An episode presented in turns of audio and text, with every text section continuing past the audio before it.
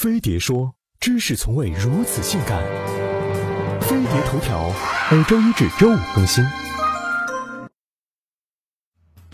自拍狂都在想什么？十月九号，江苏扬州一名女司机边开车边用手机自拍，奥迪车直接撞上了收割机。看来，除了开车不能打电话，交规上还应该加一条：开车不能自拍。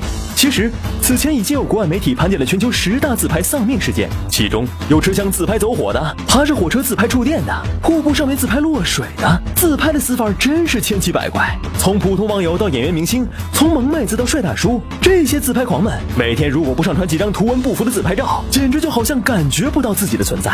如果自拍是种病，自拍狂们早已放弃治疗。他们为什么这么迷自拍呢？从心理学的角度说，每个人都渴望得到关注。从远古时代人类祖先在水边顾影自怜，到文明时代对着铜镜自我欣赏，再到后来开始通过画家和雕塑留下自己光辉的形象，自拍不过是随着智能手机的发展。人们对自我关注的一种新形式，与纯文字相比，图片是更简单直接的展现形式。所谓有图有真相，一图胜千言。自拍相比于编个段子、写篇游记要简单的多，效果也更直观，对任何人都没有门槛。自拍还有一个好处是可以选择性展示，大脸可以四十五度仰望天空，痘痘多的可以一键美颜，个子矮的可以 P 出大长腿，飞机场也能液化出一道沟。总之，比起别人拍，自拍更能引导别人对我的印象，给别人更多。自己想暴露的信息，这样就可以更好的进行个人形象管理。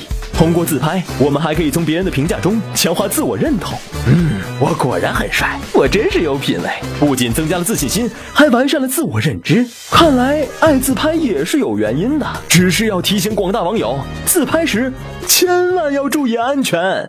세계로 퍼지는 이 셀카 문화가 셀프 카메라를 찍었다는 사실 아십니까? 아랍권에도 2014년 등장한 셀카봉은 사람들을 셀카 중독으로 물들였고 셀카봉의 폐해는 점점 인류를 위협하기 시작했다. 셀카를 찍다가 추락해 숨지는 일도 그리하여 국제평화기구 유엔에서는 셀카봉을